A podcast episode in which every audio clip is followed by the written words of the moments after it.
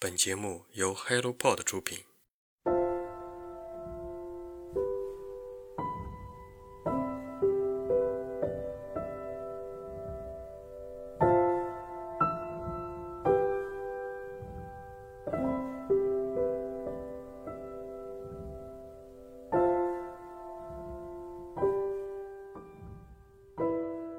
Hello，大家早上好，欢迎来到晨间书适，我是花花。马上国庆假期就要到了，你有什么计划吗？旅游、看书、遛娃、宅在家，或者有什么其他更好的选择？不过我一说到国庆假期，我的生活更多的就应该是随礼。一个假期七天，我有三场，这个同学结婚，那个同学要当伴娘。好像这个假期甜甜蜜蜜，但是荷包也是扁扁的。随着礼金的不断增长，可能这也是对我们之间的友情再一次考验吧。好吧，我承认这全当攒钱了，我只能这样说服自己。不知道你的假期是怎么样的呢？欢迎在评论区跟我们留言互动。今天是一本好书推荐，如果你感兴趣，就听下去吧。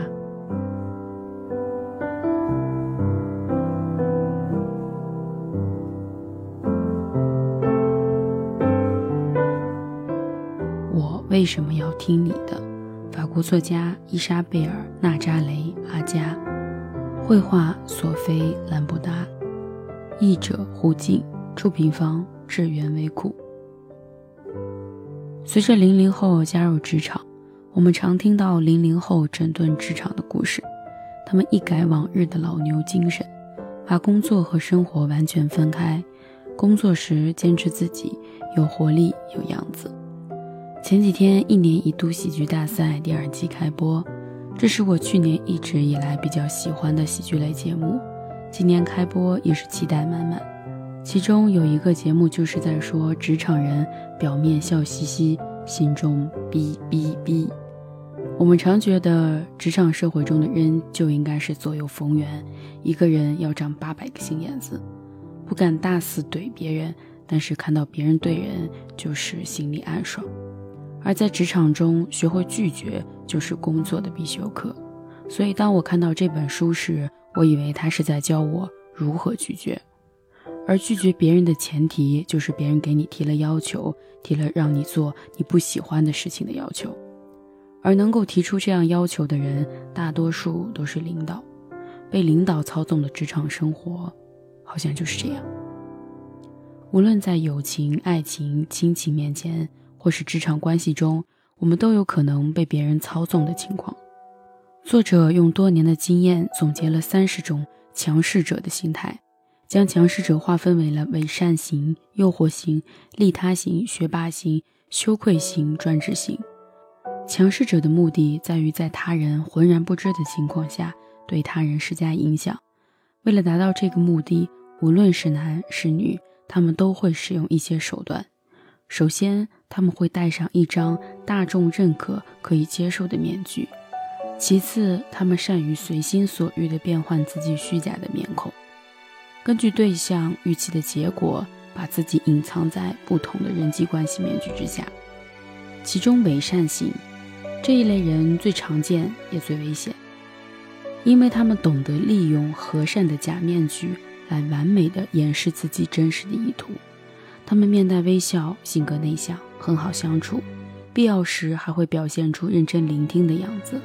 他们滔滔不绝，话题信手拈来。他们会采取跟你一样的立场，你的态度自然而然的成了他的态度。他们会让你觉得他们活得从容自在，以至于你想要变得跟他们一样，并且希望得到他们的青睐。说到这里，你有没有发现？我们好像更容易答应一个令我们有好感人的愿望和请求。同理，拒绝朋友通常比拒绝陌生人更让我们为难。鉴于此，大多数强势者会利用这个简单的道理来增强自己对他人的影响力。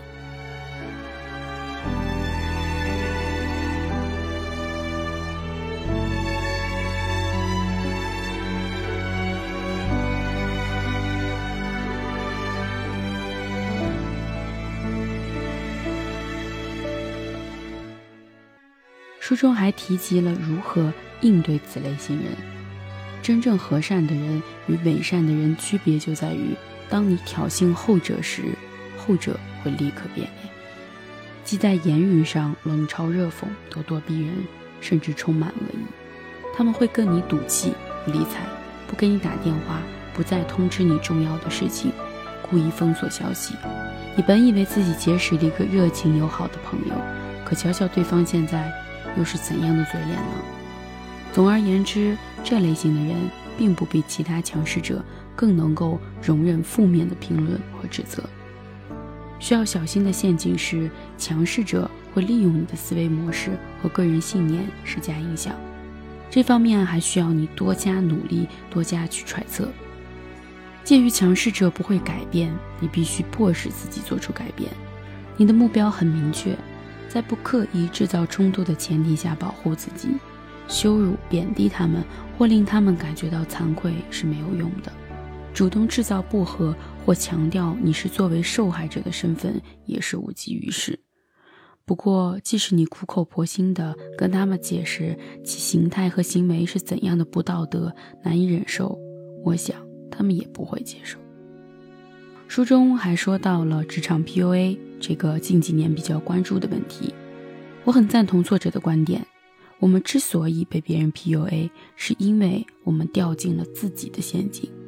我们必须得到所有人的喜欢、认可和尊重。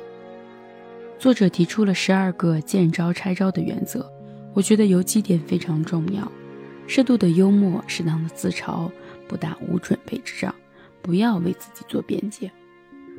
那当我们真的面对别人的 PUA 时，我们的方法就是最好见招拆招，多训练自己勇敢的反击。我曾经的领导也在职场中浅显的对同事之间进行了浅薄的 PUA，他说话阴阳怪气，话中带刺，有好几次有些同事情绪几乎要失控了，马上就要和他吵架的状态，但是因为是领导的原因，大家只好容忍。而在职场中，这样言语上的过招跟肢体过招一样，越是高手越是冷静，越失控越容易落得下风。作者在书中这样说：“做温和而有力的自己。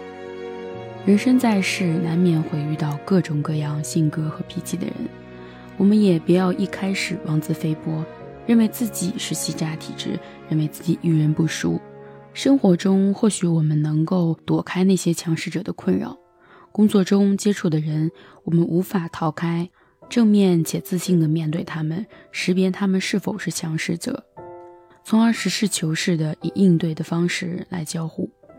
不要怀疑自己，多去跟身边熟悉你的亲人沟通，在保证自己不受伤害的前提下保护自己，拒绝强势者的过分要求。自信源于强大的内心，请相信自己足够优秀和自信，获得他人的尊重和认可。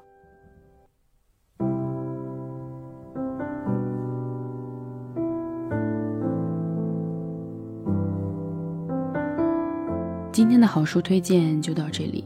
无论你的工作是什么，我都希望你过得快乐。你的痛苦是快乐，那就继续痛苦；如果不是，就请离开。